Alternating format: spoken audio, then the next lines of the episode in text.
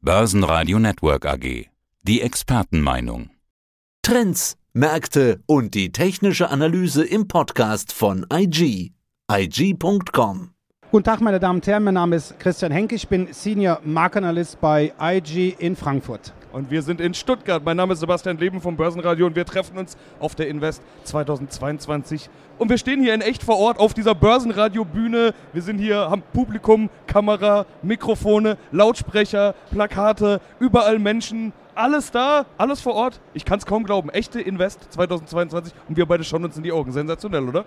Das ist natürlich sehr schön nach fast drei Jahren Abstinenz. Ja, der Geräuschpegel ist ungewohnt.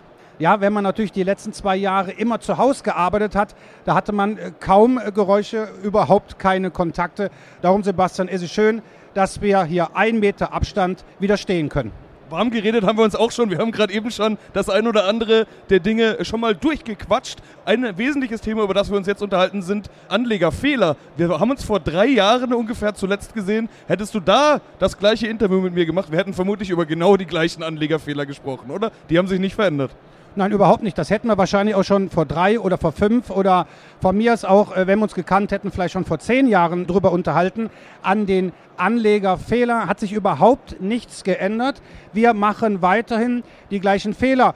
Pandemie hin oder her, Kriege, Zinserhöhungen, Inflation her, das spielt überhaupt keine Rolle. Das Problem ist ganz einfach, dass wir halt immer die gleichen Fehler machen.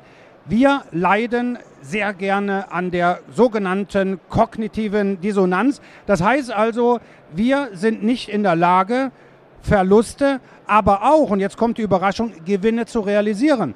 Ich darf das kurz im Beispiel mal darstellen aus meiner eigenen leidigen Trading-Erfahrung. Ja, vor vielen Jahren eine Aktie gekauft, eine Technologieaktie aus dem DAX, hat was mit Halbleiter zu tun. Der Wert war innerhalb kurzer Zeit um 10% im Plus. So, und jetzt, Sebastian, jetzt macht uns das Gehirn einen Streich, ja, und sagt, ja, mein Gott, 10 Prozent. Jetzt verkaufen, weil wenn du jetzt wartest, dann ist der Buchgewinn einfach weg. Natürlich kommt dann auch, oh, 10 Prozent, das ist ja mehr, was ich auf ein Sparbuch bekomme. Das ist was für die Urlaubskasse. Naja, auf alle Fälle, der Wert wurde verkauft.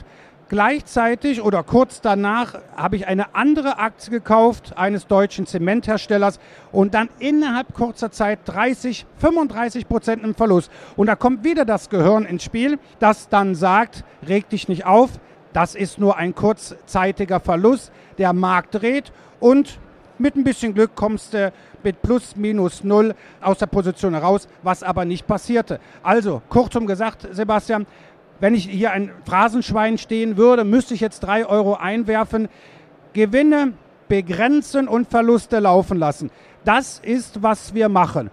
Ja, du nix, die Zuhörer und Zuhörer sehen das nicht, ist natürlich totaler Blödsinn. Umgekehrt sollte es heißen, Gewinne laufen lassen und Verluste begrenzen. Okay, dann sprechen wir doch mal über genau diese Dinge. Warum haben wir ein Problem mit Verlusten? Ich glaube ja, das liegt daran, weil wir uns dann eingestehen müssten, wir lagen falsch, weil wir uns eingestehen müssten, jetzt habe ich Mist gebaut, jetzt habe ich hier einen Verlust, aber Verlust tut doch so weh. Wenn ich mir sage, ist gar kein Verlust, Verlust ist es erst, wenn ich verkaufe, ich lasse laufen, ich lasse laufen, irgendwann bin ich wieder im Plus und kann sagen, ha, wusste ich doch, habe ich doch recht.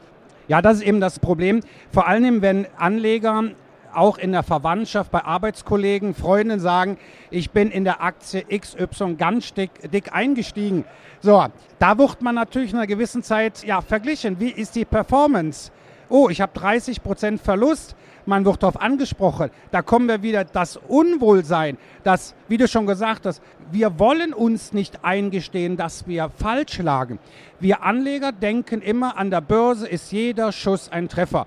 Das ist einfach nicht statistisch, einfach nicht machbar. So, Natürlich haben wir dann aber auch auf der Gegenseite Gewinne. Jetzt werden einige sagen, was ist, wo haben wir da ein Problem? Genau, das ist die andere Seite. Da bin ich auch gespannt, das zu hören, weil Gewinne sind doch eigentlich was Schönes. Du hast ja vorhin gesagt, wir haben irgendwie auch Angst vor Gewinnen. Naja, wir haben im Grunde erstmal Angst vor dem Risiko, Angst vor dem Versagen, dass wir letztendlich mit der Position Verlust gemacht haben. Wir wollen es einfach nicht verstehen. Wir geben aber auch anderen die Schuld.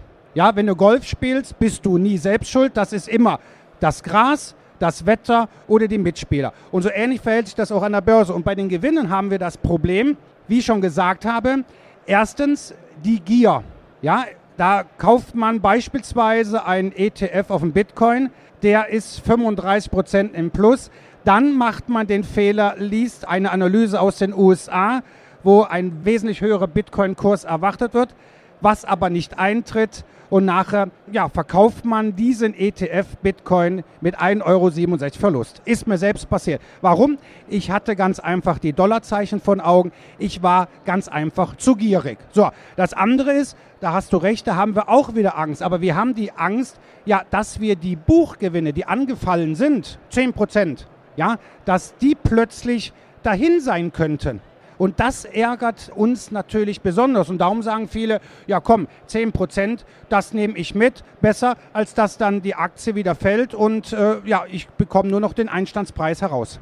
Okay, was soll man denn stattdessen machen? Ich meine, wir kennen ja das Sprichwort, lässt sich umdrehen, Gewinne laufen lassen, Verluste begrenzen, ist aber leichter gesagt als getan. Also wie macht man das? Naja, so schwer ist es nicht. Im Grunde ist es ja so, wir haben ja zwei Bestandteile. Einmal die Verluste begrenzen. Das macht man, wenn ich investiere, einen Stop-Loss platzieren.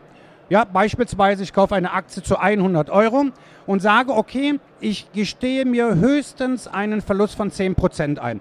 Also der Stop liegt bei 90 Euro. Auf der anderen Seite muss ich natürlich schon auch wissen, wann bin ich bereit, die Position zu verkaufen. Aber ich will auch gleichzeitig die Gewinne laufen lassen. Da kommt auch ein Stop natürlich hinzu, der nachgezogene Stop oder wie es in Neudeutsch heißt, Trailing Stop. Das heißt also immer, wenn die Aktie steigt, ein neues Hoch erreicht, ja, berechne ich dann von diesem Hoch ausgehend, sagen wir mal 10 Prozent, einen weiteren, einen neuen Stop, der dann höher liegt wie das vorherige. Und somit sieht das dann nachher grafisch aus wie eine Treppe. Das ist der Trailing Stop.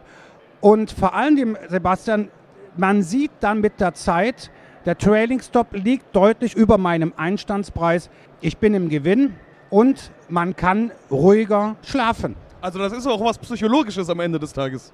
Die Psychologie, wie ich schon gesagt habe, ob die Gewinn- oder Verlustaversion, diese mentale Dissonanz und so weiter, das sind wichtige Aspekte. Und natürlich auch da gilt, wenn ich weiß, die Position ist im Gewinn, es kann eigentlich nichts mehr passieren, außer es kommt ein Flash-Crash oder irgendein Despot marschiert in, ein, äh, sein Nachbarland ein. Also wenn nichts Außergewöhnliches passiert, kann ich und werde ich die Position mit Gewinn veräußern. Und das ist nicht nur gut fürs Depot, das ist ganz einfach sehr, sehr beruhigend. Aber das mit den Gewinnen will ich jetzt trotzdem nochmal gesondert ansprechen. Das klang vorhin ja fast so wie, man sollte nicht verkaufen. So ist es nicht gemeint.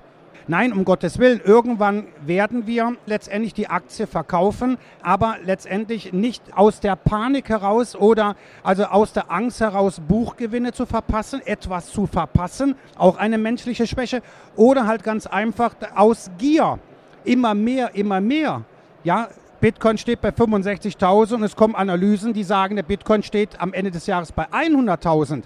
Ja, und dann sagt man, ich halte, weil es könnte ja mehr werden, die, Gier, die ja schon äh, im Grunde eigentlich seit Jahrtausenden uns auch bestimmt. Und das ist natürlich auch ein sehr massives Problem, was wir Anleger an der Börse haben. Ja, vor allen Dingen in den letzten zwei Jahren konnte es ja mehr werden, haben wir gesehen. Okay, sagen wir das letzte halbe Jahr mal ausgeklammert, die zwei Jahre davor, ist es ja seit dem Corona-Crash automatisch, eigentlich egal was, immer mehr geworden. Aber seit einem knappen halben Jahr ist es eben nicht mehr so vor allen Dingen seit dem Zeitpunkt, als ein gewisser Despot sein Nachbarland überfallen hat. Wir haben noch verschiedene andere Faktoren, die da eine Rolle spielen. Zinsen, Corona, Lockdowns und und und. Ich will die Liste gar nicht aufmachen. Aber die Lage ist, sagen wir mal, pikant in diesem Jahr. Es ist zwischen Mitte 2022 und die Aussichten sind nicht unbedingt gut. Ist die Gefahr für Anleger in so einem Umfeld, diese typischen Fehler zu machen, noch größer? Ja, natürlich. Je volatiler die Märkte sind, desto mehr neigen wir dazu, vielleicht voreilig Transaktionen einzugehen, also Trades einzugehen, voreilig zu kaufen oder zu verkaufen. Und das ist natürlich auch ein Problem. Und darum ist es existenziell wichtig, dass der Anleger gerade das Risiko begrenzt, gerade sich einen Plan macht, ja, wie er vorzugehen hat, wenn jetzt die Märkte so volatil sind, dass wir ja letztendlich weiter an Wert verlieren. Damit aber das Depot die Verluste sich in Grenzen halten, ist das Risikomanagement, also sprich der, die Stop-Loss, ja, der Stop-Loss und die Stop-Loss-Setzung ganz einfach überlebenswichtig. Und das Geheimnis, okay, nennen wir es nicht Geheimnis, das entscheidende Stichwort für dich lautet Trailing Stops. Vollkommen richtig. Es ist ganz einfach umzusetzen. Ich hatte das auch hier auf der Invest in einem Vortrag gezeigt. Das mache ich zu Hause über Excel. Das ist überhaupt keine Raketenwissenschaft. Und wenn man einmal am Tag von mir aus überprüft, ist der Trailing Stop gerissen, dann muss man ganz einfach, ist nichts passiert, dann bleibt alles beim Alten. Haben wir ein neues Hoch, da wird der Trailing Stop nachgezogen, was für zusätzlich Wohlbefinden sorgt. Ja, je weiter wir in der Gewinnzone sind, desto ruhiger und gelassener werden wir. Christian, vielen Dank. Sehr gerne, Sebastian. Soweit der Podcast von IG. Analysen, die Märkte, Charts und Webinare unter IG.com. Börsenradio Network AG.